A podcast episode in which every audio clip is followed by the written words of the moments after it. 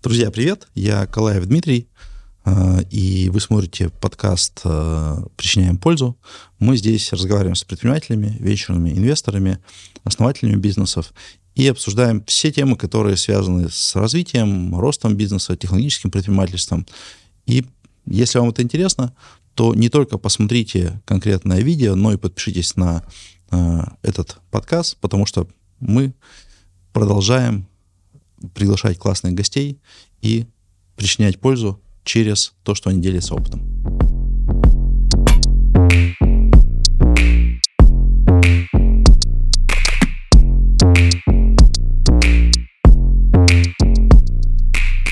Так как одна из больших э, деятельностей, которую мы ведем как фри, это инвестиции, э, и не все на самом деле помнят, что мы инвестируем, но задают вопросы, а сколько, когда и как, то именно вот этот разговор мы сейчас с Максимом Штагервальдом и э, проведем. Максим инвестиционный директор, э, CFA, он не первый десяток лет занимается инвестициями. В фонде он с 2013 года, то есть с дня минус один.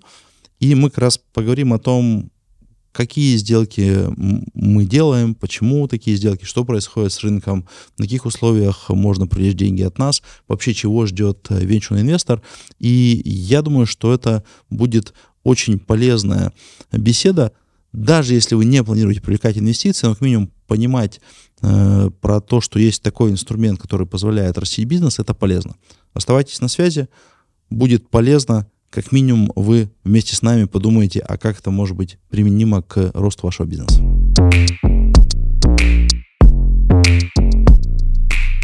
Мы попробуем поговорить э, про, про нас любимых, про фри и про венчур, про что мы еще можем разговаривать. И, ну, давай начнем, наверное, вообще с, с базовых вещей. Э, может быть, мы вообще сейчас инвестируем, инвестируем, сколько у нас денег, э, сколько мы в одну компанию. Потому что вроде нам самим кажется, что все про нас знают, но э, я помню, что каждый раз на каком-нибудь мероприятии кто-нибудь подойдет и спросит, а вы вообще еще инвестируете, а ты еще во фри и так далее. Давай как бы освежим людям, кто мы. Да. А, сразу отвечаю на вопрос. Да, мы инвестируем. А, у нас активность э, сейчас, конечно, не такая, которая была в 2013-2014 годах, когда мы начинали, инвестировали по 100 компаний в год. Сейчас мы инвестируем там 7-10 компаний а чеки у нас э, некоторым образом подросли, то есть мы, в принципе, сохранили ту же самую, э, скажем так, тот же самый фокус нашей работы мы инвестируем в ранние стадии, то есть только мы немножко переосмыслили, что такое ранняя стадия. Если ранее мы инвестировали в компании, в том числе без выручки, то сейчас мы скорее смотрим на компании, у которых уже есть выручка в районе хотя бы 1 миллиона рублей в месяц да, соответственно, инвестируем на этих стадиях для начала чеки в 5 миллионов рублей и предлагаем им сразу же то, что мы называем мини-седом, то есть это возможность получить 30 э, миллионов рублей инвестиций а, после прохождения акселератора. А, акселератор у нас тоже поменял свой формат работы, и он, э, соответственно, так как компании чуть более зрелые, он больше фокусируется на том, чтобы эти компании показали уже там реальный перформанс в цифрах с точки зрения роста выручки, с точки зрения роста а, маржинальности бизнеса. И, соответственно, вот по нашему предыдущему акселератору, который мы провели в таком формате, у нас зашло в него немного компаний, порядка там, 7 компаний зашло, и из них э, уже одна компания получила мини-сид, Одна компания получила предложение от э, стороннего инвестора на финансирование, и еще две компании готовятся на, соответственно, вот э, мини-сид финансирования. Таким образом, у нас получается 4 из 7 компаний более-менее, скажем так, успешно прошли с нашей точки зрения акселерацию и вот получают это финансирование. Также у нас сохраняется финансирование для более поздних стадий. Мы вообще вкладываем в компании до 200 миллионов рублей. А, в текущем нашем формате. А, но такие инвестиции мы делаем там максимум одну-две в год. Да, соответственно, в прошлом году вот у нас был один такой чек на 100 миллионов рублей, а в этом году, надеюсь, э, там 2-3 компании мы дополнительно найдем. В том числе мы смотрим и в свой портфель, и наружу. Но в целом у нас э, парочка миллиардов рублей, которые мы да? планируем разложить. Они ждут э, как-то своих героев. При этом у нас, у нас проблема, вот. у нас урожай, мы, мы как-то дивидендами и экзитами получаем больше сейчас, чем успеваем это инвестировать. А более того, я напомню, что фри, он же отличается от стандартного фонда. Мы деньги, которые мы получаем от своих компаний, мы не раздаем своим инвесторам, да, то есть мы их назад же возвращаем в капитал э, своих же компаний, либо в компании внешних рынков. Таким образом, у нас то, что мы называем evergreen финансирование, то есть все, что мы получаем с экзитов, мы назад же инвестируем в рынок.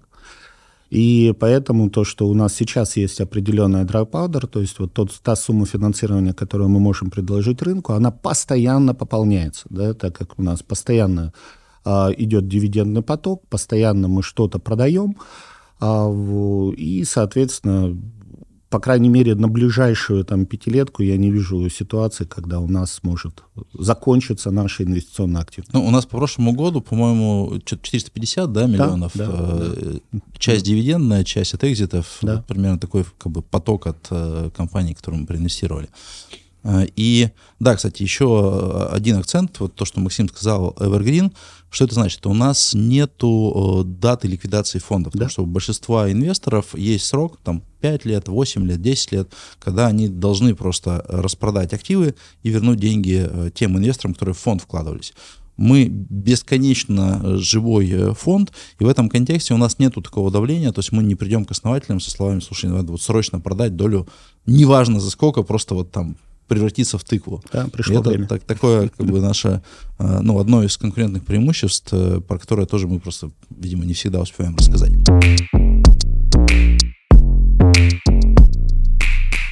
Друзья, Фонд развития интернет-инициатив продолжает инвестировать, и мы открываем сбор заявок на инвестиции в этом году, если ваш IT-бизнес генерирует от 500 тысяч рублей в месяц, то мы готовы инвестировать до 35 миллионов рублей в каждую такую компанию, если, конечно, э, мы друг другу подойдем. Вся информация есть на сайте Free. Э, ссылка на то, чтобы подать заявку, есть в подписи к этому видео. Кроме денег, мы предоставляем доступ к нашей крутейшей программе акселерации, несколько мест в коворкинге, доступ к нашим экспертам и доступ в нетворк free. Если вам нужны инвестиции для роста, приходите. Если нужны вашим друзьям, то не забудьте им тоже переслать эту ссылку, чтобы они смогли присоединиться. Ждем вас и будем выращивать бизнес вместе. Давай поговорим про то, а вот э, какие вызовы сейчас стоят э, перед э, венчуром или перед нами с тобой, как перед э, управляющими партнерами фонда. Потому что раньше была моделька, э, в которую мы активно играли, она такая, что мы находим э, компанию с российскими корнями, и основная капитализация, она через экзит на рынке Америки. Более того, все-таки цены на рынке Америки, они там в разы или даже на порядок больше, чем в России. Соответственно, здесь ты покупаешь за миллион, там продаешь за 10, просто потому что э, там условно э, капитализация и оценка другая. Сейчас это все закрылось, то есть рынок э, Америки, рынок Европы сейчас закрыт из России, и тут возникает вопрос, от чего с этим делать? Как жить-то? Ну, и как фаундерам жить, и как нам, как инвесторам жить. Да. Um, скажем так, у этого вопроса есть э, сразу несколько сторон. Да? Тут можно посмотреть с точки зрения отрасли и, в принципе, логики работы венчурных инвесторов в принципе.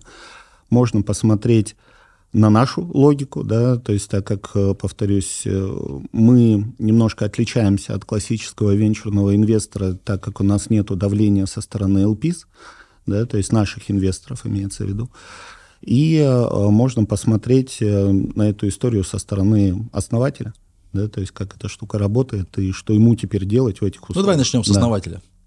Да, я думаю, что это на самом деле, так как э, основать, позиция основателя это производная от нашей Зависимый, позиции, да, да, вы как хотите, а я вот так да, делаю. Да, да, Тут лучше на самом деле, наверное, зайти а, в, в целом со стороны венчурной отрасли да, то есть и посмотреть, что случилось э, ее глазами. Давай.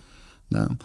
Вообще, в целом, если посмотреть э, на нашу венчурную индустрию и вообще венчурную индустрию как таковую, это же просто надстройка финансовая над э, банальным экономическим базисом, да, такой цепочкой добавленной стоимости, когда появляются некоторые новые инновационные идеи, развиваются на рынке, да, соответственно, и превращаются в большие, уже сформировавшиеся, не венчурные, классические компании. И такие-то, вот эта цепочка, она существовала сильно до того, как придумали слово «венчур».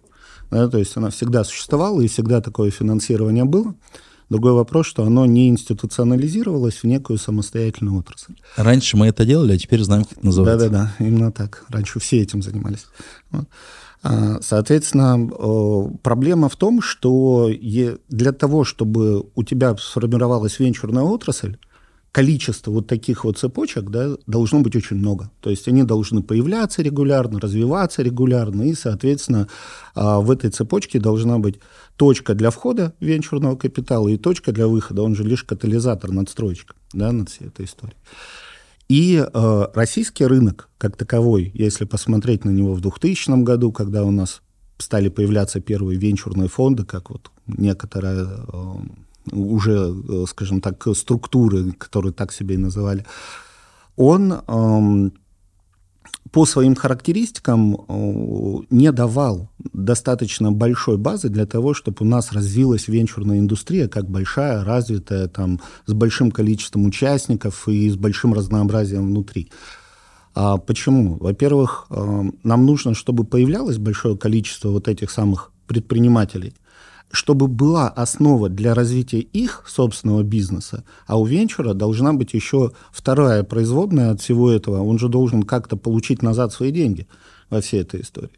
И у нас, а, по большому счету, если вот так посмотреть, а, население было достаточно бедным, да, то есть это сейчас оно, там последние 20 лет мы можем наблюдать, как оно увеличивает благосостояние, и в результате объем потребления этим населением растет, и, соответственно, появляется все больше и больше и больше продуктов, которые в него можно продавать. Замечательно.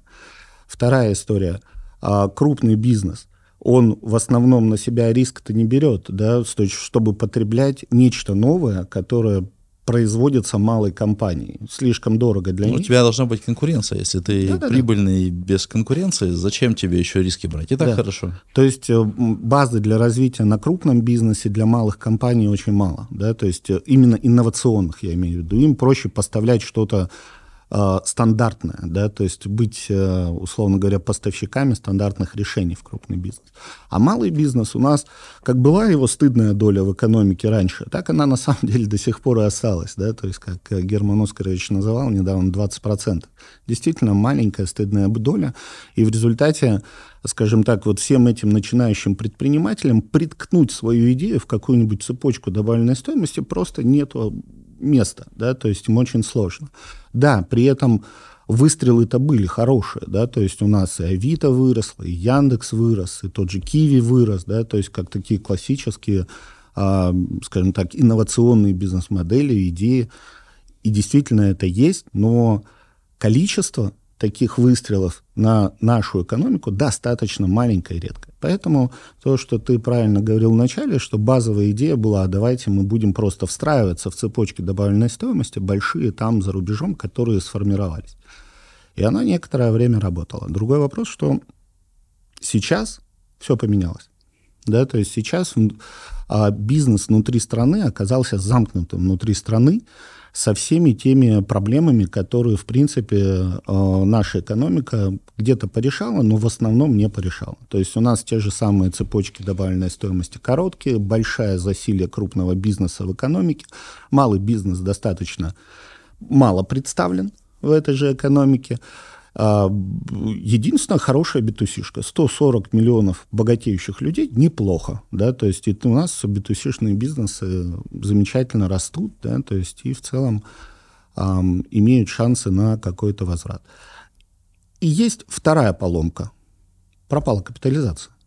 То есть, если посмотреть, как, как венчурному бизнесу-то выходить из компании, да, то есть э, сделки M&A сейчас идут по очень смешным коэффициентам, а, с одной стороны. Ну, а... Э, э, сразу поймаю, может быть, не все ага. знают, что такое M&A. Это когда э, Крупный компания покупает да, другую компанию. крупная компания да. покупает другую. Да, да, да, да. То есть там какой-нибудь плейки мы продавали там в, в ВК, там Vision Labs продавали да, да. в э, АФК-систему, то есть вот это вот как раз и заработок, где мы там проинвестировали, получили там 5% или 25%, и сделали это... К этому я вернусь сейчас, да, да к окей. этому я вернусь, это очень важный момент, да, потому что мультипликаторы очень низкие, выходов нету. Единственная надежда, которая сейчас вот как-то появляется, это финансовые платформы, которые, э, соответственно, позволяют продавать доли ритейлу, частному капиталу, да, в маленьких объемах.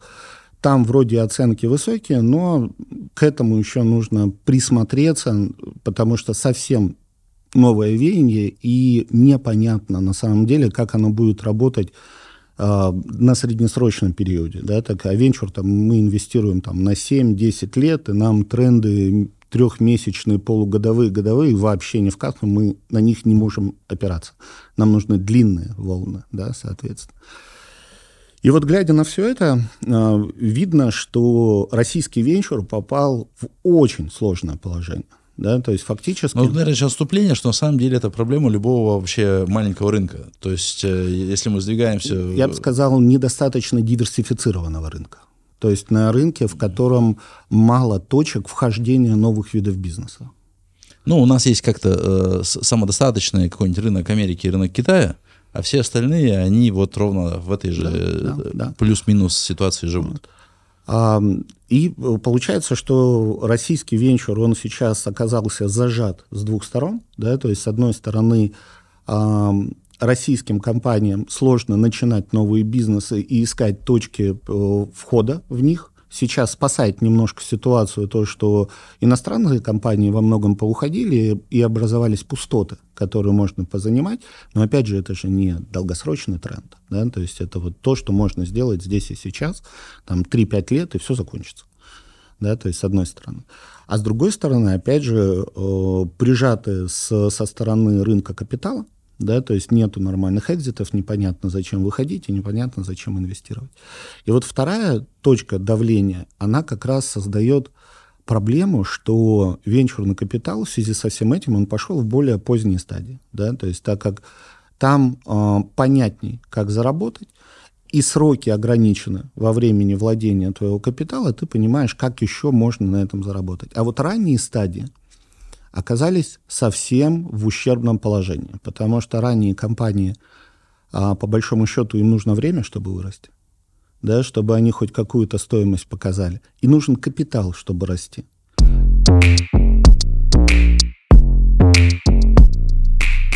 Друзья, смотрительно, недавно я завел еще и свой телеграм-канал, э, и в нем я пишу как про бизнес и венчур, так и отвечаю на ваши вопросы.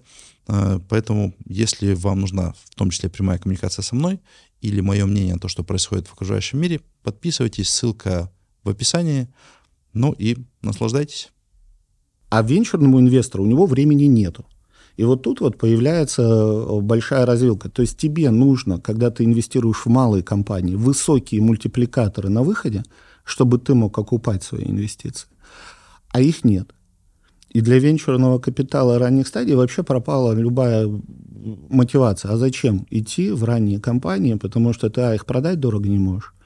Капитала тебе в них надо вбухать огромное количество, чтобы вырасти. Других э, игроков вокруг малых компаний нету, которые бы могли тоже активно их фондировать и больше вопросов, чем ответов. Соответственно, и мы увидели в 2022 году резкое движение российского венчурного капитала на четкую сепарацию. То есть э, есть капитал, который остался внутри России, и в основном он представлен капиталом с госучастием или корпорациями, которые здесь в России а, инвестируют. Редкое количество частных инвесторов, которые все еще там готовы вкладывать в Россию, не связанного с госкапиталом или с корпорациями.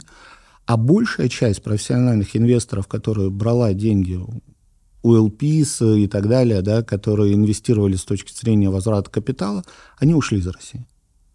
Потому что, повторюсь, здесь работать им сильно сложнее, чем за рубежом. Да? То есть они смогли ну, мимикрировать. И, и, и как бы не могли этими деньгами привлечь, потому что там всякие были европейские деньги, американские деньги, которые просто им, ну, как бы поставили лог на это дело. По-разному было, да, но есть и такие истории, есть деньги, которые там и российских инвесторов, но, о, скажем так, ответить на вопрос, а как ты заработаешь на российском рынке, особенно в 2022 году, просто его не было, да, этого ответа. Там хоть какая-то сохранялась история. А, мы, как фри, а, мы тоже приняли решение оставаться в российском рынке и, естественно, адаптироваться под э, те условия, которые э, российский рынок, э, соответственно, нам сейчас предъявляет.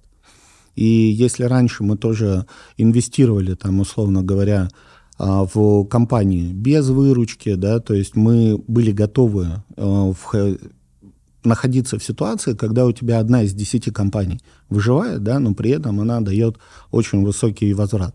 Сейчас у нас надежды на этот очень высокий возврат мало, да, соответственно, мы э, снижаем свои риски с точки зрения смертности компании, поэтому мы не идем в совсем Точнее как, мы ходим в такие, но если у нас раньше там в наборе было половина таких компаний, то сейчас одна из семи, да, которую мы готовы взять с большим риском. Остальные компании с уже проявленными клиентскими сегментами, продажами, юнит-экономикой и так далее. То есть мы уже видим, что с ними можно сделать, которые уже работают на более-менее понятных рынках, и понятно, что... Ну, то есть э, там есть риски команды остаются всегда, технологические риски остаются, риски масштабирования, что компания не справится, да, просто сама об себя споткнется и упадет где-нибудь. Такое тоже бывает. Да, то есть, э, но мы ходим в эти компании. И э, это первая особенность, как мы поменялись, а вторая особенность, что мы стали больше инвестировать с логикой на возвратность через дивиденды. То есть мы стали предлагать такие формы финансирования, когда э, компания нам либо дает существенную долю да, в себе, исходя из тех оценок, которые есть на рынке, либо она, соответственно, берет на себя обязательства по некоторому возвратности на капитал в течение определенного периода времени. Ну, там... ну, тут давай я еще вступление сделаю, что для, для понимания у нас более четырех сотен компаний, которые мы проинвестировали. Сделок э, МНД, слияния, поглощения в России, ну, там, в разные годы по-разному, ну, там, условно, средняя циферка где-то в районе 20 таких сделок. Именно в сфере IT. Да, да. Что это значит? Это значит, что мы берем наш портфель, 400 компаний, через такой рынок пытаемся провести, и нам жалкие 20 лет надо для того, чтобы получить деньги обратно. И получается, что оно ну, не работает. 20 лет слишком долго ждать, а если мы еще продолжаем инвестировать, то есть у нас постоянно как бы есть... Э, нарастает не, хвост. Да, да, да, нарастает хвост. И по факту история с дивидендными моделями — это один из ответов на вопрос, а, а как все-таки возвращать э, наши инвестиции, при том, что просто э, спрос на покупку бизнесов в России — Э, недостаточно. Это не, не отменяет того, что мы продолжаем как бы развивать вот спрос со стороны корпоративных игроков, но тут как бы хорошо бы делать и то, и другое, и, и дивиденды получать, и спрос развивать, не, не делая ставку только на, на одну историю. По сути, да, но, как я уже говорил, э, сделать ставку на M&A и на IPO в текущей экономической реальности очень сложно. Да? Поэтому мы скорее сейчас исходим из ситуации, как Evergreen фонд, что мы будем наращивать портфель Evergreen компаний, которые будут платить дивиденды, а мы эти дивиденды будем перераспределять, соответственно, дальше на рынок. Это есть такая шутка в венчуре, она может быть немножко э, злобная, что вы какое э, производство выбираете, молочное или мясное? Мясное, Ну, да. то есть, условно, молочное — это когда ты регулярно как бы э, доешь корову и получаешь молоко, а мясное — это когда ты корову один раз зарезал, получил как бы выручку, но уже больше нету. И, и вот как наш выбор, мы хотим и то, и другое, мясо молочное, да, мы хотим, и, чтобы молоко было, и если случается ситуация с продажей компании, то мы, значит, и на, на продаже всей коровы тоже зарабатываем. И это, кстати, вот э, то, какой выбор мы сделали, я вот смотрю, как работают коллеги, и, ну, имеется в виду из классических фондов с ограниченным сроком, и я понимаю, что для большинства фондов такой выбор просто невозможен. Да? У тебя даже Excel не справляется э, с тем, чтобы гарантировать тебе какую-то доходность. Ну, тут даже не да. только Excel, а просто реальность, потому что я да. помню, на одном из таких вот венчурных форумов э, мы сидим, и рядом еще несколько фондов. И я говорю, мы в дивидендную модель перешли. Они такие, и мы, и мы, и мы, и да, мы. Да, да, все. Да, да. И, а, а дальше возвращаются, они говорят, но нам надо, чтобы дивидендами вернулось за два года, за три да, года. Да. То есть, а это, ну, нереально. Нереально. Там такой должен быть темп просто и такая маржинальность, что там даже продажа наркотиков отдыхает.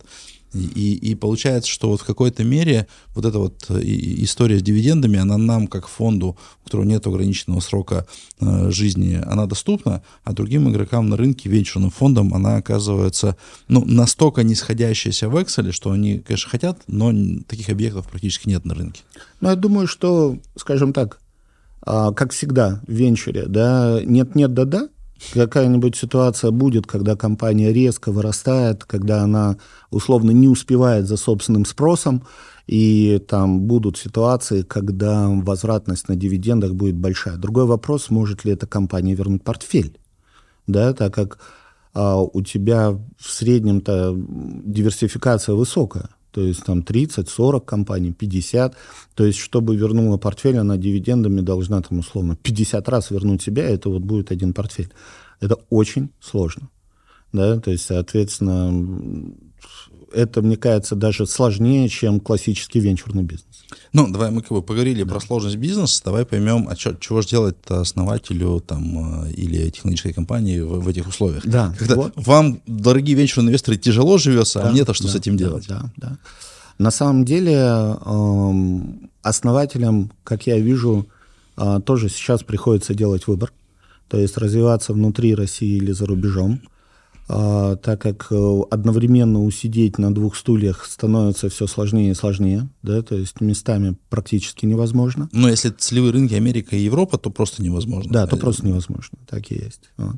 А, соответственно, это с одной стороны. С другой стороны, когда привлекаете капитал, нужно тоже понимать, э, с каким типом инвестора работаете. Да? То есть инвестор, находящийся в России, который инвестирует в Россию, у него могут быть огромные проблемы по возвратности капитала из рубежа, если нет соответствующей инфраструктуры.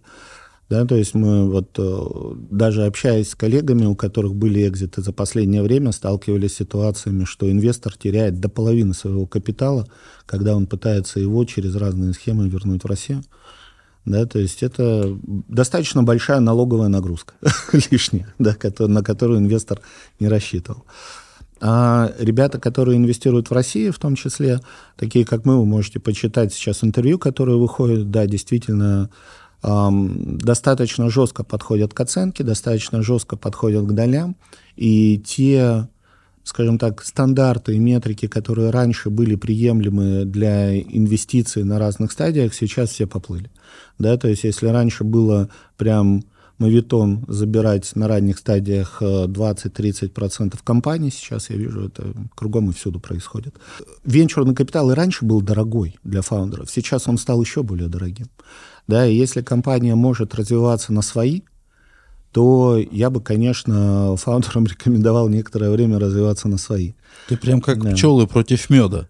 Не берите венчурные деньги, развивайтесь на свои. А венчурные деньги, так вам их не дадут банально, да, то есть нужно просто понимать, что вы потратите и свое, и чужое время зазря, если вы сразу приходите к венчурному капиталу, рассчитывая, что вы сможете там по оценке там, 10-15 э, выручек его привлечь в текущий момент. Вы должны обладать чем-то настолько невероятным, да, то есть показывать такие темпы роста и, соответственно, такие перспективы, что венчур сегодня плюнет на все и окунется в головой, с головой да, в эту авантюру. А, к сожалению, сейчас э, что мы видим? Да, что на ранней стадии а, на седах нормально фаундеры теряют 35-40% долей компании. А, нормально, когда планируется, что есть еще некоторые серии а вот дальше компания скорее должна либо уже на свои жить, да, то есть иметь хорошую маржинальность, а, либо, скорее всего, финансирования не будет. Ну, то есть тут один из ответов, что если раньше вы могли рассчитывать там на 4-5 там, раундов финансирования, да. То сейчас будьте готовы, что просто на двух э, раундах финансирования закончатся доли, которые доступны для венчурного инвестора. И, в общем-то, вот выбирайте момент, э, условия, на которых вы под эти два да. э, раунда сможете дорасти. Причем, действительно, основатели-то тоже разочаровались в венчурных деньгах, в ожиданиях от венчурных денег, потому что я помню, вот когда там я в, либо в какой-нибудь аудитории выступал, либо запускал наш акселератор, где-то процентов 80 э, людей поднимали э, руки отвечая на вопрос, а вы э, находитесь ли в стадии фанрайтинга, планируете ли вы привлекать венчурный инвестор и так далее. Сейчас обратная картинка, наоборот, это только процентов 20 э, поднимают руки, что да, они планируют привлекать венчурного инвестора, остальные уже, ну, как бы разочаровались, вот, что это дол- дол- долго, это дорого с точки зрения отдаваемых инвестиций, но, а тут, наверное, тогда, а в какой момент э, все-таки стоит? То есть э, вот мы же где-то живем, да, то есть вот мое мнение это, э, если у тебя есть, ну, во-первых, потенциал вырасти там в 10 раз, и ты не можешь его реализовать, потому что у тебя не хватает э, вот этих вот оборотных средств, еще каких-то. И второе, что этот потенциал выбирается, то есть когда там ты на рынке один и никого нету, ну, окей, я просто медленнее буду расти. Но обычно ты на рынке не один, у вас там трое, четверо, пятеро, и получается, что остальные жрут клиентскую базу потенциал быстрее тебя, и, в принципе, ты как бы открываешь Excel и смотришь, вот как бы мне выгоднее привлечь да? э, и, или не привлечь. То есть вот это вот э, такая история, по большому счету. Ну, я бы здесь... Э, мне сложно говорить э, за других инвесторов, да, потому что так как сейчас э, давление на венчурную отрасль большое, и все инвесторы меняют свои стратегии и подходы там, раз в 3-4 месяца, да, то есть то, что они там, говорили 4 месяца назад на какой-нибудь конференции, через 4 месяца могут сказать противоположное. Все максимально адаптируются. Могу про нас сказать. Мы, э, соответственно, в первую очередь смотрим на прозрачность бизнеса.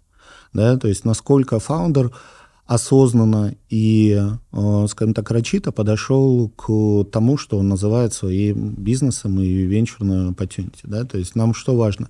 Нам важно, чтобы у компании была выручка, чтобы фаундер э, мог хорошо показать, откуда она генерируется, да, то есть и с какой эффективностью. То есть, по большому счету, э, нужны инструменты сбора юнит-экономики, нужны настроенные CRM, нужно понятные процессы постановки целей, э, контроля их достижения, да, соответственно, и э, аллоцирования средств на те или иные эксперименты. То есть, когда мы понимаем, что компания А управляется, Б, в ней есть думающее звено, да, которое может еще и показать некоторые артефакты того, как они принимали решения, для нас это уже очень хороший базис для того, чтобы начать разговаривать с э, фаундером с точки зрения там, возможности привлечения э, им капитала. С другой стороны, что когда все очень мутно, фаундер может рисовать великолепные перспективы. А из-за этого очень долго все друг с другом общаются, так как вроде перспективы великолепные, а сейчас ничего не понятно. Подождем, да? подождем, да, когда да. они начнут именно. Так, именно так. Инвестор входит в позицию, а давайте пообщаемся через месяц. И он начинает там для себя внутренние процедуры просто сбора информации о вас. Из-за этого все это может выйти, вылезти там в 9, 10, 12 месяцев диалогов. И кажется, что очень долго. А когда все прозрачно, то все очень быстро понимают, что интересно или нет. И сделка либо закроется, либо сразу все разойдутся спокойно, да, не мучая друг друга. Вот. Предпринимателю очень часто психологически безопасно сохранять мутность водички, так как это и для него сохраняет большие перспективы. Это же очень тяжело признаться себе, что ты потратил некоторый срок своей жизни на то, что не стоило и начинать. Но, к сожалению, да, это та действительность, в которой мы живем. А инвесторы еще ведут э, себя немножко в этом отношении цинично. Они же не говорят «нет». Да, то есть, э, ну, мало ли, все мутно, непонятно, давайте лучше продолжим коммуникацию. Да, вдруг оно, правда, Вдруг вырастет. оно действительно вдруг хорошо. Яндекс. Да, вдруг там действительно да. Да, соответственно. И э, они могут подпитывать вот это вот состояние фаундера, э, что классная идея, все очень здорово, вы хорошо растете, но пока рано. И фаундер тянется не за развитием своего бизнеса, а за идеей вот уже привлечения этого капитала, подменяя собственную цель. И эта игра может длиться долго и дорого. И самое главное для инвестора это, не сильно э, травмоопасно, да, потому что это он что там, это одна из э, N компаний. Но, но он пока деньги не вложил, да, он да, еще да. как бы не рискует потерять, да, он рискует да, не заработать. Да, да. А фаундер вкладывает каждый день свое время. В, в общем, инвесторы придут к вам на выручку, если выручка у вас есть. Как и вы можете объяснить, откуда да, она берется. Да, да. Вот, и поэтому у нас э, прозрачность, прозрачность, прозрачность, и все инструменты э, нашего отбора настроены, собственно, на то, чтобы понять бизнес. Уже давай еще поговорим про стоп-факторы или там красные флаги.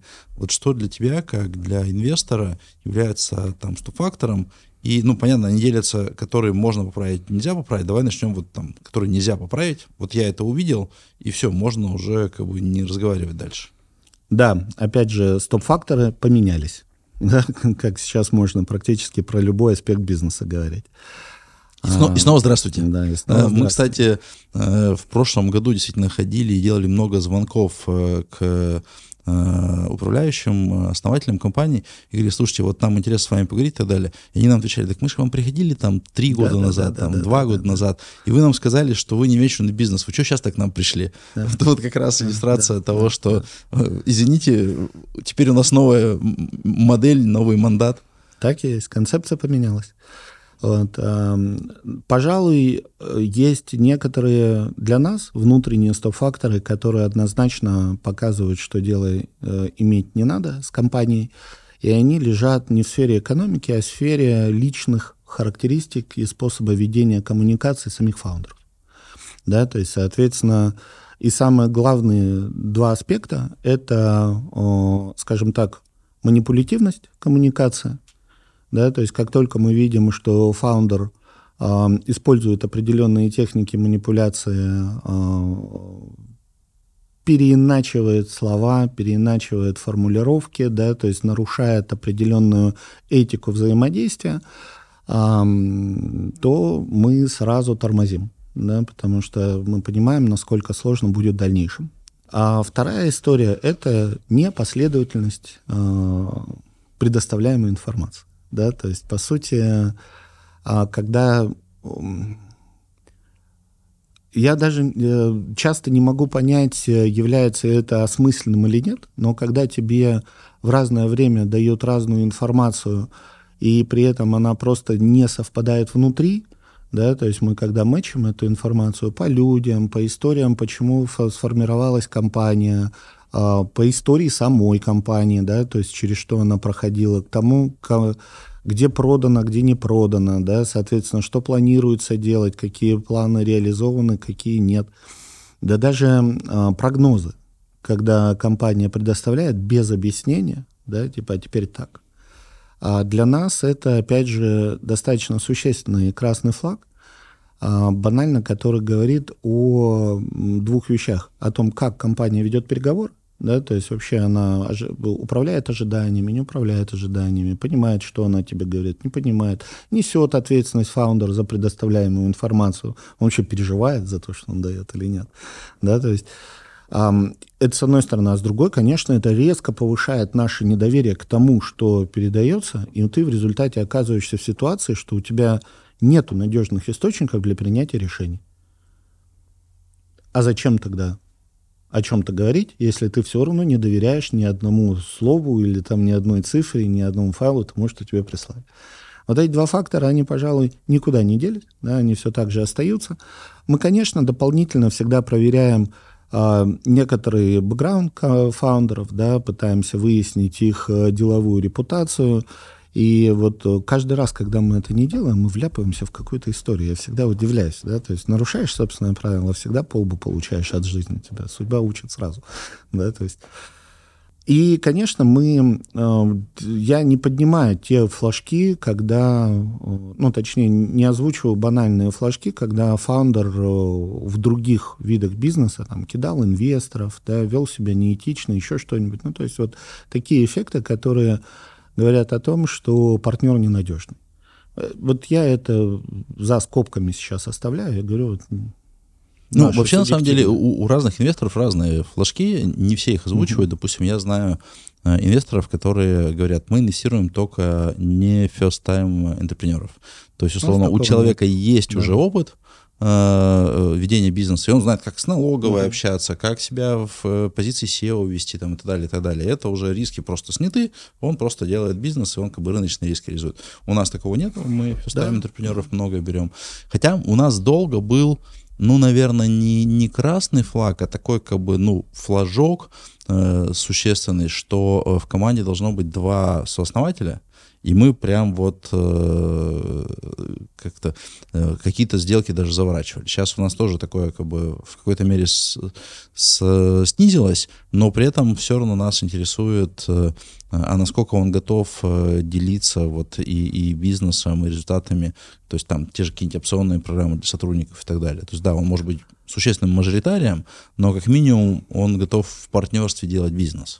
Это более сложная конструкция. Дело в том, да, действительно, у нас же там в портфеле 400 с лишним компаний, которые мы а, через Аксель провели, и там разные эксперименты делали и поняли, что там вот те же флажки, типа вон первый этот uh, first time entrepreneur или единственный entrepreneur в uh, структуре капитала не являются проблемой, вообще не являются. А вот насколько фаундер партнерский и насколько он адекватно тебя слышит и может аргументировать, да, и занимать свою позицию и реализовывать какие-то цели и задачи, является mission critical. Другой вопрос, что ты не всегда это можешь понять вначале, почему мы компании очень часто проводим через акселератор, потому что мы можем их увидеть в реальном боевом режиме в течение длительного периода времени, там три месяца и больше компания работает, и мы видим, как они проходят через принятие решений, постановку целей, фиксацию результатов, рефлексию над тем, что они получили, и коррекцию своего поведения. И вот многие компании сит от нас не получили ровно потому, что то, что мы называем proof of team, проверка команды, не пройдено.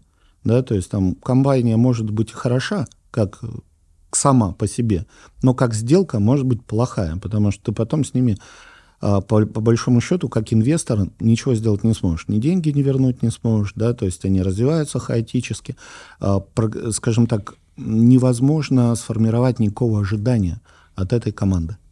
И э, для меня это вот постоянная, последние 10 лет, э, постоянная проблема, как подобрать такие инструменты, в том числе, возможно, и тестирование, и психологическое тестирование, и ассессмента команды, которые бы нам чуть более раньше, чем мы дали первый чек и запустили в акселерацию, могли бы идентифицировать те проблемы, которые мы явно знаем мешают команде развиваться.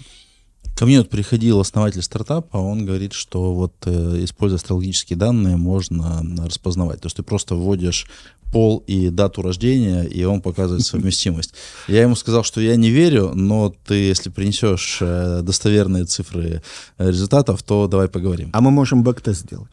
У нас есть э, данные всех фаундеров с их рождением и фамилиями и отчеством. можем загнать, проверить на back-test е 400 с лишним компаний. Окей. В общем, если у вас есть такой алгоритм, э, приходите, э, сделаем back-test. Проверим, астрология работает. На десятилетней выборке. Да, кстати, еще к красным флажкам я дополню, допустим, флажок э, владения.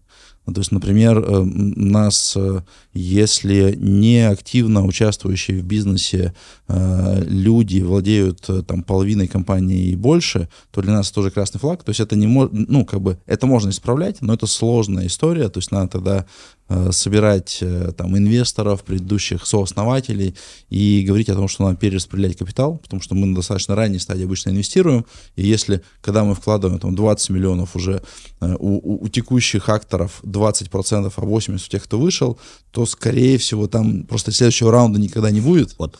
Это важное замечание. На самом деле, действительно, раньше такой флажок был. Но на всей нашей десятилетней истории конфликтная ситуация, когда это, скажем так, нарушение этого принципа привело к внутреннему конфликту компании, было только у одной компании, которая именно мешала развиваться компании. В 99% случаев это проблема а, не самой компании, а то, что на следующем раунде у следующего инвестора есть такой же флажок. Да, то есть это некоторая почему-то устоявшаяся позиция инвесторов, которые пытаются это снять. Хотя при этом, повторюсь, реального риска для компании, вот на 400 с лишним компаний, он реализовался в одной. Ну, в общем, мы флажок сняли, да. а, а вы, как хотите. Так как у нас нет э, задачи, чтобы у компании там на следующих раундах она могла поднять да, от кого-то другого, мы сами с удовольствием профинансируем, если компания развивается. Да, то есть у нас э, этот флажок, он не в таком приоритете. Ну, в целом за, за нами это тоже этот флажок снимается, потому да. что это уже достаточно крупная компания. Да. И, да. И, и там это не вопрос. Слушай, давай сходим еще в глобальные тренды. То есть вот мы тут рассказывали, что там э, Россия отрезалась от э, там, Америки, Э, на российском рынке тоже немного, в общем-то, сделок слияния поглощений, хотя IPO распечаталось в прошлом году, э, и, видимо, в этом году будет еще там раза в 2-3 больше компаний, которые вышли на IPO, это тоже как бы хороший знак. Но в, в мире это тоже странные тенденции. С одной стороны, феноменально большое количество капитала в венчурных фондах, то есть оно исторически самое большое да, за всю да, да. историю человечества. В 2022 году нереализованного капитала на 500 миллиардов было. Да. да. Вот. Но при этом оценки падают, количество сделок падает, э, и э, даже вот как бы вроде казалось, что 23-й год отскочит, но нет, он был еще хуже, чем 22-й. Вот это, это что? Денег много, но, но сидим на, на этих деньгах. Специфика, да, потому что вот если посмотреть последние отчеты, там видно, что большая коррекция по оценкам прошла на там Б, С раундах в два раза, да, местами медианные оценки попадали а на ранних стадиях нет. Ну там просто как-то некуда снижаться. Вот, ну как, как некуда. Э, там сиды, раунды, блин, по 15-20 миллионов оценки, и ты обалдеваешь. Но не, я согласен, но просто э, ты же, если смотришь пиандель этого раунда, это условно там два вагона доширака на всю команду.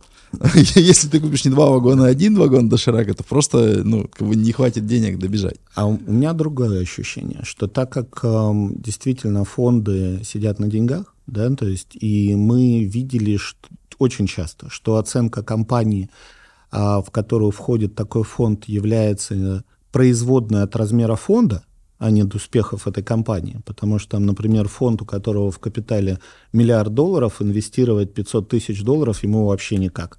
Да, то есть а инвестировать хочется. И вот он дает там условно а, там десяточку миллионов. Ну, то есть для тех, кто него... инвестировал на, там, на B, D да. раундах, он пришел просто они, на, они на пришли на чуть более ранние стадии, да, соответственно, дают маленькие для себя чеки с меньшим, э, скажем так, пиететом к ним, да, и они, им просто дать там, рискнуть на миллион вообще не проблема, да, то есть десяточку положить тоже не такая большая проблема. И берут те же самые дольки. В результате искусственно стоимость компании на ранних стадиях все еще большая потому что для ранних стадий денег все еще вагон, да, там. Другой вопрос, что количество компаний э, сильно уменьшилось, банально потому, что этих денег стали, скажем так, количество раундов тоже упало. Но оценки остались те же. А что случилось? То есть это, ну, как бы по, по, просто все в пессимизме, не мы в пессимизме, или вот что такого-то на глобальном рынке случилось? А, это же, вот я и говорю, что в любое поведение есть некоторое рациональное объяснение и иррациональное объяснение. А в основном сейчас работают большое количество иррациональных факторов, да, которые подпитываются некоторой рационализацией, в том числе, что а, этап дешевых денег закончился, да, то есть ставки стали расти, а мы все знаем, что когда ставки растут, цены на активы падают деньги становятся дороже, да, и, соответственно, идет обратный процесс. В целом, если посмотреть рост того же американского рынка, он обеспечивается очень маленькой прослойкой супердорогих компаний, да, высокотехнологичных, а большая часть сектора падает. И, соответственно, а, профессиональные а, финансисты, которые и распределяют деньги, да, в том числе LP и так далее, они находятся в некотором, в очень подвешенном состоянии, что непонятно, куда двигаться. Потому что, по большому счету, покупать активы сейчас может быть достаточно опасной историей, если ты на входе в кризис. Проще покупать денежные активы, да, те, которые сразу в себе а, несут защиту и от инфляции, да, и точно будут а, там дорожать а, на всем этом а, виде, и э, все замерло.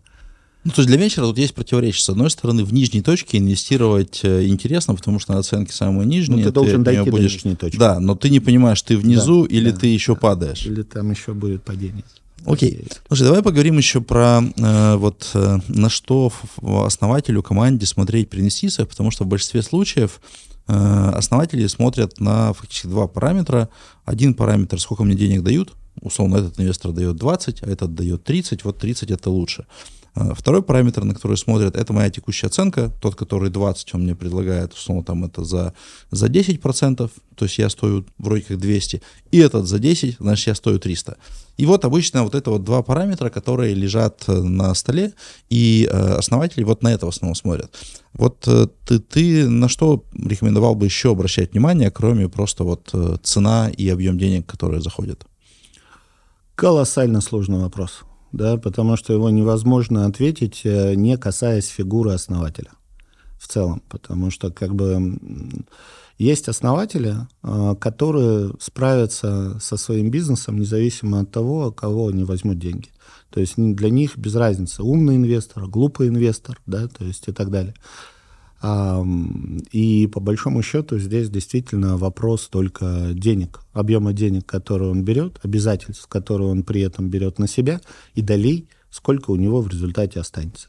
То есть э, сухой, рациональный, обычный лобовой. Но при этом э, обычно же там много возникает, условно, э, э, в корп-договоре, да, да, да, я, я про это говорю. Те обязательства, которые он берет на себя. Но, но там получается, что, допустим, инвестор приходит, приносит больше денег и говорит, а вот смотрите, допустим, P&L только со мной согласовать, mm-hmm. зарплаты только со мной и так далее, и так далее. То есть по факту ты э, взял эти деньги, но у тебя такая золотая Возникла клетка, такой золотая вагон, клетка, да, вагон да, обязательств. Которым... Да, именно так, именно так. А почему я и говорю, что тут же вопрос именно вот этого баланса, да, сколько инстру... рычагов инструмента управления остается у тебя после этого. И если фаундер прекрасно понимает, что ему а, без разницы, от кого взять денег, да, то взять там даже, условно говоря, меньше денег, чем предлагают, но раскрыться от обязательств, да, то есть не давать прав инвесторам и так далее, может быть для него сильно более выгодная позиция, чем э, взять там больше денег, даже по лучшей оценке, но э, при этом э, столкнуться с некоторыми сложностями в отношении с инвестором. Если он понимает ценность инвестора и зачем он привлекает конкретного инвестора, да, то есть почему, да, собственно, он готов пойти на худшие условия для этого – то это уже совершенно другой калинкор. Да? И вот мы, когда в том числе разговариваем, ну, разговариваем с фаундерами, мы пытаемся понять, есть ли у нас вот этот вот founder-investors fit. Да? То есть э, действительно ли э, фаундер понимает нашу ценность, мы понимаем ценность фаундера, да, то есть и каким образом мы можем в долгосрочном периоде взаимодействовать друг с другом. Когда фаундер, условно говоря, привлекает неопытного, непрофессионального инвестора, а, даже там не передавая ему права, он тоже должен понимать, с какими последствиями он столкнется, да, так как инвестора без прав в российской юрисдикции, ну, в принципе, не существует. У нас есть законы, у нас есть суды и так далее, да, то есть и, и есть инструменты давления на фаундера помимо корпоративного договора. Вот. А поэтому, скажем так, вот я, когда ставлю... Мы же тоже находимся постоянно в состоянии подъема капитала, работая с другими инвесторами. И лично для меня а, я всегда смотрю, был ли опыт у такого инвестора да, предоставления денег в венчурную, соответственно, индустрию и так далее. Понимает ли он, как развиваются венчурные фонды, какие вопросы он мне задает, с точки зрения там, его дьюдила и так далее. Да, и см- придется ли мне тратить огромное количество усилий на то, чтобы там дообучать инвестора и двигаться вместе с ним а, в нужном направлении. А то ж можно взять деньги у владельца завода паяльников, да, да, да. он потом придет с паяльником спрашивать, а что тут у нас э, недостаточный performing Причем по через полгода. Через, через полгода, да. Поэтому здесь э, вот вопрос, в первую очередь, ответ на этот вопрос возможен только с точки зрения фаундера. Да? То есть вот э, на что фаундер готов идти, а чем он готов, соответственно, там, а, жертвовать в процессе работы с инвесторами, да, то есть это не только привлечь, но и дальше с ними жить. Ну, причем, да. по факту, первое, это все-таки надо почитать, э, а все-таки какой контроль берет инвестор, а второе, это еще вопрос химии, я просто вспоминаю, вот да? мы продавали компанию, и там чек всей компании был э, миллиард, и, и на столе лежал офер, по-моему, миллиард двести, что-то такое, ну, то есть разница, в общем-то, там uh 200 миллионов рублей. И ребята сказали, что вот с этой компанией мы готовы, ну, потому что они же компанию-то продают, да, но у тебя есть обязательства еще работать. Да. Именно так, э, мы вот этих вот э, органически чувствуем, что три года мы с ними да, проживем, да. а с этими мы сбежим через там три месяца, несмотря на то, что разница 200 миллионов, и там за 200 миллионов потерпеть два с половиной года не получится. Так Поэтому еще химия так тоже играет да. ощутимую э, составляющую. Давай еще поговорим про такую тему. Она вот для меня очень нелюбимая, потому что там нету, наверное, правильного ответа, но попробуем его найти. Вот э, э, сейчас ты как инвестор или мы как фонд, в какие индустрии и технологии смотрим, что мы считаем перспективным? Вот прямо вот сейчас в моменте. Понятно, что оно такое вот пиками. Да, Я да. помню, как мы э, смотрели в историю с VR, когда вот только э, Google и запрещенный э, Facebook вложили несколько миллиардов, всем казалось, что у каждого в кармане будут лежать очки там до полной реальности, там, э, и, и оно не случилось. А вот сейчас какие вот эти вот пики, в которые мы верим? А, тут есть, э, опять же, нужно правильно с этого исходить. Мы инвестируем туда, где мы понимаем, как развивать компании. Да, соответственно, и даже вот э, если я верю в биомед, да, технологии, в всякие антиэйджинги, раковые истории и вот эти нюансы, но я туда фонд бы не повел. Потому что верить-то я верю, ничего не понимаю да, то есть и каким образом эффективно выстраивать инвестиционную стратегию в этом направлении и как отбирать таргеты, которые действительно могут привести фонд к успеху, я не знаю. Да, то есть этому надо еще учиться, учиться и учиться, что называется. Поэтому есть э, большой блок экономики, большой блок направлений, куда а, по большому счету будет идти капитал, но мы, как инвестор, а, пока туда не пойдем да, пока мы не найдем э, инструменты, как получить там соответствующую опыт и квалификацию. А мы же инвестируем в эм, технологические компании, э, технологии которых базируются на IT. Да, то есть это тоже горизонтальная отрасль, которая присутствует почти, да, вообще где угодно на сегодняшний день она присутствует. И э, в них мы пытаемся зацепить такие истории, которые могут найти свое применение здесь и сейчас. То есть фактически это не инфраструктурный уровень, да, который э, дает возможности развития другим отраслям, но еще, например, сам не научился эффективно зарабатывать. Вот, э, к примеру, некоторое время назад э, все, весь этот искусственный интеллект, как некоторая инфраструктурная технология, она могла быть источником дохода в случае применения внутри какого-то сервиса. Да, то есть быть внутренней технологией сервиса, и на нем он бы получал, например, лучшую эффективность для клиента, меньше костов, больше скорости, лучший прогноз и так далее. Но сама технология искусственного интеллекта никому была не нужна. И вот сейчас мы видим, как OpenAI впервые пытается сделать там условно искусственный интеллект as сервис, да, предлагая свою платформу и базу для развития. Но причем очень близко к потреблению, то есть я имею в виду, что э, тот результат, который выдает OpenAI, э, он уже может быть конечным, то есть ты туда складываешь текст и говоришь, мне, пожалуйста, все то же самое, только два раза короче. Примерно. И есть да, прикладное да, применение. Да, а до этого искусственный да. интеллект, он был как бы далек от конечного пользователя, то есть там должен был да, сидеть да. дата-сатанист, который что-то делает по твоему запросу, да. если ты можешь сформулировать. Именно так. То есть, э, но тут есть платформа, да, и мы видим, что вот эти технологии институционализируются уже на application уровне. И вот, да, и, соответственно, наша стратегия, мы пытаемся найти на уровне application компании, которые предоставляют конечный пользовательский продукт с какими-нибудь э, особенностями, которые его отличают от всех других. Например, э, они пошли в ту нишу клиентов, которая сильно недообслужена, адаптировав продукт под нее. Да? То есть и здесь у нас нету, скажем так, какой-то предвзятости. Да, мы любим SaaS. Банально потому, что у них понятная экономическая модель и понятная форма распространения.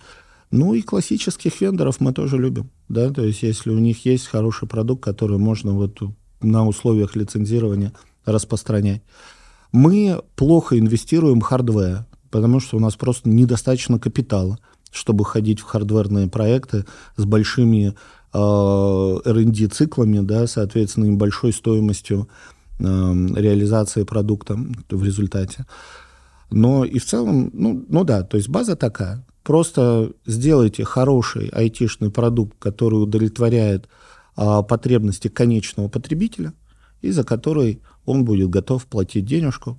Это вот наш сегмент. Причем мы агностик с точки зрения отраслей, да, куда он пойдет. Там в B2B, SMB, в медицине, в, там, господи, в металлургии или просто в B2C по конечное потребление нам уже не важно.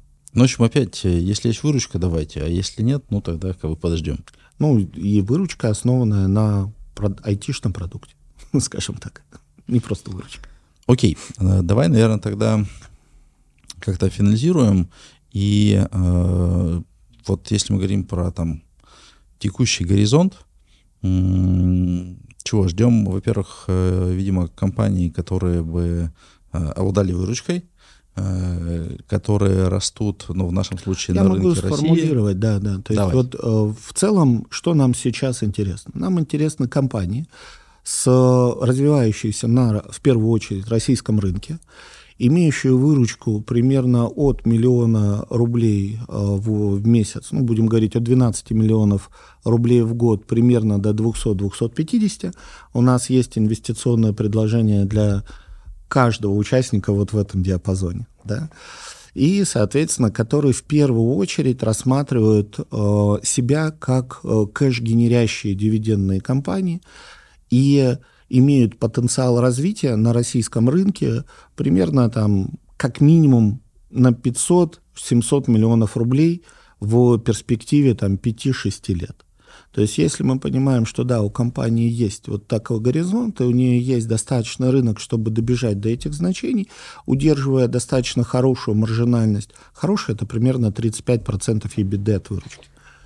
Welcome, мы готовы с вами по-серьезному поговорить об инвестициях. Ну, я бы рекомендовал даже рассматривать нас не только как э, деньги, но и просто как э, второе мнение поговорить, потому mm-hmm. что Э, мы с Максимом видели, ну, мы в год отсматриваем несколько тысяч э, команд, ну, отсматриваем это, посмотрели презентации. Э, вглубь закапываемся в несколько сотен компаний да. и делаем несколько десятков. Ну, вот, окей, в прошлом году там это у нас было 9 сделок, в целом в этом году, я думаю, больше. И, и, и просто вот наша насмотренность, она позволяет э, э, просто задать даже те вопросы, которые э, ну, вам бы не пришли в голову, то есть в основном повысить темп, просто выживаемость, э, вообще полезно. Я, я сам делаю такую же операцию, то есть я так как э, вот акселератор Free это тоже бизнес, наш консалтинговый бизнес. Я периодически прихожу там к Максиму, Э, Кириллу как к партнерам и разговариваю про тот бизнес, потому что ну, возникает эффект замыленности, угу. а, а с кем не, не поговорить, как с теми людьми, которые видели такие же ровно компании или больше, или меньше э, в большом масштабе, и они говорят, друг, так вот тут вот как бы ты просто не замечаешь, потому что уже игнорируешь. Вот, э, приходите за деньгами, приходите за нашей экспертизой. Мы вроде достаточно добрые люди, несмотря там на какие-то не знаю, там, на наши увлечения там какими-нибудь байками или единоборствами, но как бы улыбаемся и, э, в общем-то, встраиваем партнерские отношения с компаниями, которые инвестируем, с которыми работаем. Спасибо, Максим, спасибо за твое время, за твою экспертизу. Всегда рад.